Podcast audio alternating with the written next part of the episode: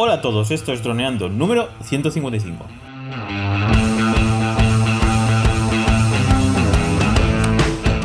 Bienvenidos a este viernes 10 de mayo al podcast de temática dron, en el que aprenderás a ganar dinero con tu dron. En el programa de hoy vamos a hablar sobre cómo realizar un vuelo interior con seguridad.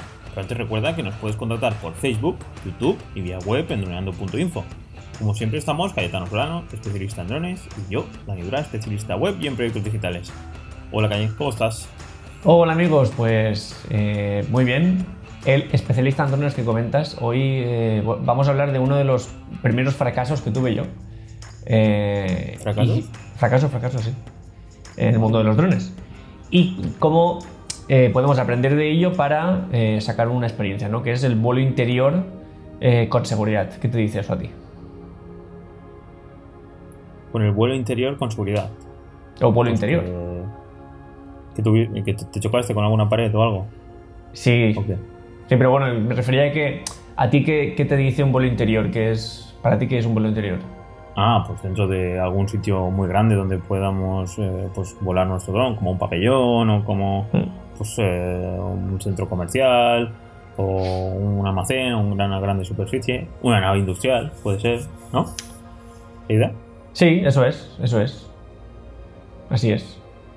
Y nada, cuando la gracia del vuelo interior es que podemos volar en estos sitios, como tú dices, pabellones, eh, nave industrial y tal, y conseguir planos que de otra forma es muy complicado conseguir. Eh, planos que son lo que antes se podía hacer con una grúa. La típica grúa este, que es una persona como con una caña de pescar, pues muy espectacular, movimientos hacia arriba y movimientos muy suaves, muy estabilizados, pero que eh, son caros. Además, que cuestan mucho tiempo porque tienes que montar todo el montaje de la grúa y tal, y muchos operarios, mucha gente trabajando. Pues nosotros lo podemos hacer con un dron, eh, así de sencillo. Mm, ¿Qué pasa? Que resulta que el vuelo interior es muy peligroso. Es posiblemente sea el tipo de vuelo más peligroso al que yo me he enfrentado en, estos dos años, tres que llevo en este mundo. Y para ilustrar un poco por qué es tan peligroso, eh, quiero comentar este primer fracaso que tuve yo, incluso ya en el curso, eh, fue ya nada más empezar en el mundo de los drones. Y fue pues un día, nosotros la práctica, como, ya, he dicho bastantes veces, la empezamos bastante pronto, es decir, ya el curso era teoría, pero a las pocas semanas ya había práctica. Y todos los eh, sábados por la mañana la práctica era en el campo de vuelo tal y hacíamos nuestros despegues y aterrizajes y ya está.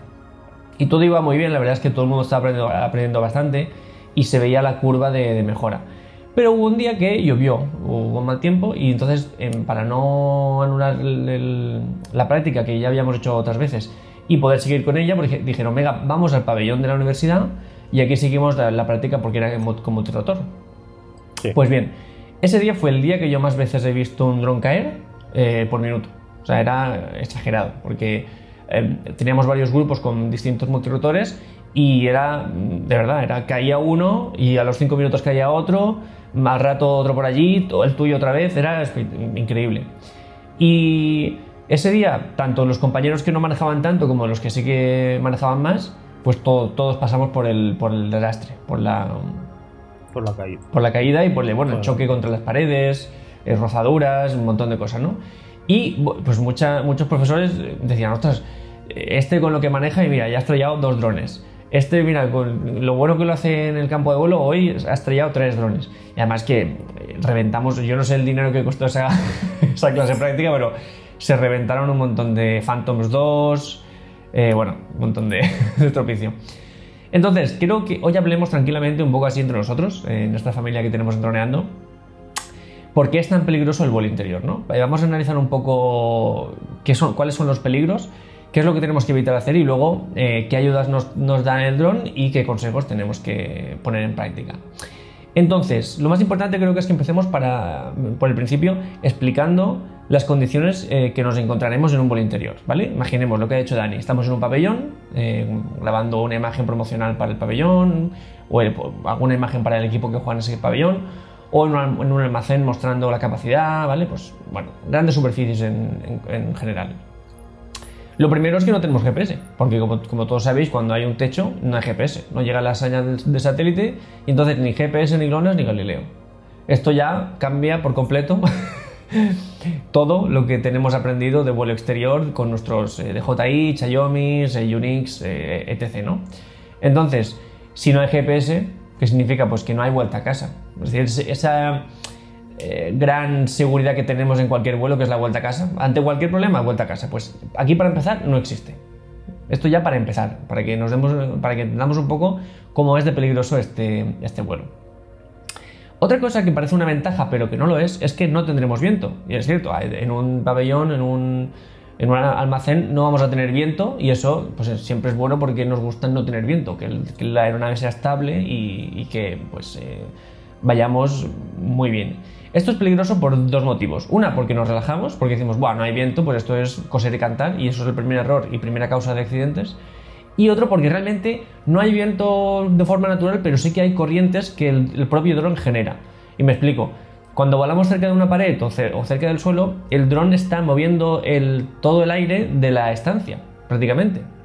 De hecho, está cogiendo eh, aire de arriba y lo está empujando hacia abajo.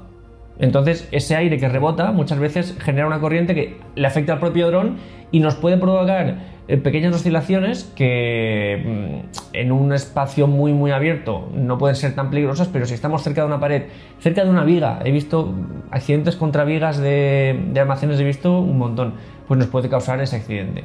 Así que las corrientes muy peligrosas, mucho ojo. Y otra cosa que tampoco tendremos es margen de error.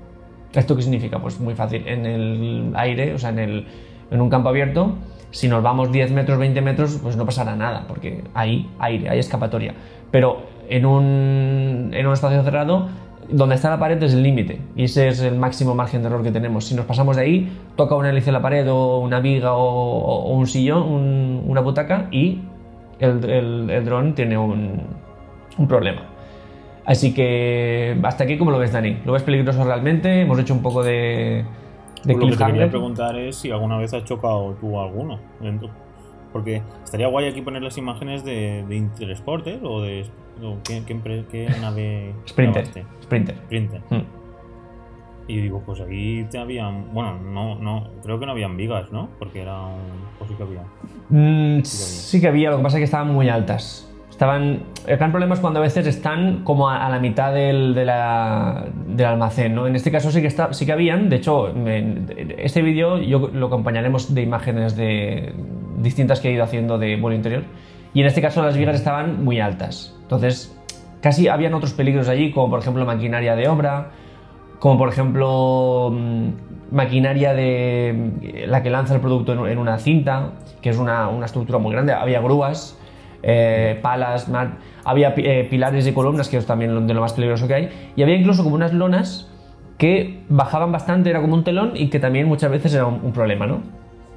Entonces, eh, hasta aquí, bueno, esto es el gran peligro que tiene. ¿Cuáles crees que son las ayudas que nos puede ofrecer nuestro dron para tener un poquito de ventaja en estos peligros? Ah, pues creo que en- justo en este tema los drones han ido mejorando mucho, que Hombre. son los sensores que tienen los drones eh, pues a los lados, abajo, y porque en los últimos dos o tres años, eh, aparte de mejorar la cámara, en el DJI, bueno, en los Phantom y sobre todo en los Mavic han ido añadiendo sensores por delante, detrás, no sé, no sé si arriba y todo, Sí. hasta arriba también. De hecho, yo, por ejemplo, de esos Phantom 2, que son con los que tuvimos los accidentes en el curso, a los Mavic 2, que han sido tres años, hemos pasado de ningún sensor a cinco sensores, por lo menos, eh, en todas las direcciones, ¿no? Y en pocos años, incluso del Phantom 4 normal al Mavic 2, pues el Phantom 4 normal solo tiene uno direccional y otro del que hablaremos ahora, y ya está, y el Mavic 2 tiene por todos lados. Entonces, estos sensores son las cosas que nos van a ayudar un poco. Pero más que los sensores de anticolisión, que nos van a ayudar también, también son un poco peligrosos porque a veces el sensor anticolisión lo que hace es que despega el dron, hace un movimiento brusco y también eso nos puede provocar otro accidente arriba, ¿no? Entonces, son útiles, pero hay una cosa que es más útil, que es el VPS, que es la, ayuda de posicionamiento respecto al suelo, que es algo que, que traen casi todos los drones y es un sensor que intenta medir siempre, mantener la distancia eh, respecto al suelo mm, siempre la equivalente. Si la superficie sube, el dron, sin que nosotros le digamos de subir, sube también. Y esa es la, la herramienta fundamental que nos va a ayudar a tener esa estabilidad mínima que necesitamos para que el dron sea eh, viable. Luego están los anticolisión y luego también están las luces propias del dron, como la del Mavic 2, que tiene una luz abajo que también muchas veces nos va a ayudar a ver obstáculos y bueno, además, ¿no? Entonces, dicho todo esto, vamos a los consejos, ¿vale? Consejos para que no nos pase como me pasó a mí en, el primer, la primera experiencia que tuve. Aunque eso tampoco es del todo malo, porque el hecho de que yo tuviera estos accidentes, y no solo el mío, sino los compañeros, porque hay una cosa que me gusta que es, me gusta aprender de los, errores propios, pero también de los ajenos. Ver a alguien hacer un error te dice, pues voy a hacer algo diferente para que no me pase como a él, ¿no? Entonces, ver esa cantidad de accidentes también me ayudó a coger una serie de pautas que, que, hoy en día me ayudan a poder ir a hacer un trabajo con seguridad y no tener ningún toque, ¿no? Entonces, consejos. Lo primero que hago yo siempre es, cuando voy a un sitio interior, examinar toda la estancia a pie, antes del vuelo. O sea, yo, antes de empezar, me doy una vuelta tranquilamente, miro, miramos eh, columnas, pilares, alturas, eh, vigas, todo lo que sea, cables, antenas, todo lo que pueda molestar, y lo miramos y lo señalizamos. Todo lo que sea un problema lo, señalizamos. Eh, una vez está hecho ese, ese, ese giro, lo que hacemos es volar a una velocidad controlada. Es decir, no no hacer vuelos rápidos porque si hacemos eso tenemos que asumir que va a, haber un accidente, como un vuelo de carreras, por ejemplo, pues eh, se puede volar rápido, pero teniendo en cuenta que en, cualquier momento te vas a chocar, o sea, eso es importante. Estar siempre en contacto visual con la aeronave es muy importante, más que en el vuelo exterior. Aquí la pérdida de contacto visual es más peligrosa que en el vuelo exterior, así que siempre en contacto e incluso yo diría más, no separarnos más de 20-30 metros de la aeronave. Todos los planos que, estáis viendo en este vídeo son con, estando yo a 10 metros de la aeronave. Más de 20-30 ya la operación es mucho más peligrosa. Entonces, imaginadme siempre a mí al lado del dron eh, mirando distancias reales con mi vista respecto a los obstáculos. Eh, debemos de pensar más como un operador de, grúa que tiene más libertad que como un, como un piloto de drones que tiene distancia, ¿no? Y eh, siempre acompañar los movimientos del dron con movimientos de la cámara. Esto nos va a ayudar a dar más dimensión al espacio, nos va, a ayudar a, dimensionar todo eso. Y una cosa muy útil es trazar líneas rectas respecto al piloto, en horizontal y en vertical. ¿Esto qué es? Pues simplemente, si queremos hacer una línea, un vuelo paralelo a unas columnas, por ejemplo, eh, pongámonos nosotros rectos con la aeronave y que nosotros veamos con, con visión tercera vista cómo la aeronave mantiene siempre la, distancia respecto a las columnas. No lo hagamos a, través de la cámara del dron porque nos vamos a desubicar mm, rápidamente. O si queremos pasar cerca de un obstáculo, que es lo más espectacular en vuelo interior, siempre nos ponemos a la misma altura que el dron y vemos que esa distancia respecto al obstáculo siempre se mantiene entonces el dron pasará muy cerca del obstáculo haciendo un plano súper espectacular sabiendo nosotros que no va a chocar. Y si lo hacemos a través de la cámara nunca vamos a tener esa referencia tan exacta, ¿no? Entonces, bueno, básicamente estos son todos los consejos.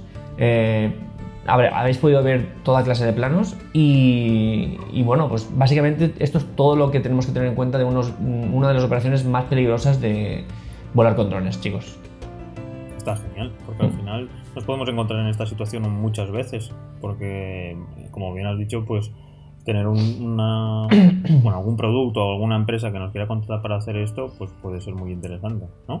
Sí, a ver, de hecho es una de las demandas más fuertes muchas veces. Siempre pensamos en el dron como, venga, a 100 metros, pero en, un interior, ese tipo de planos, sin un dron es muy complicado conseguirlos y mucha gente también los demanda.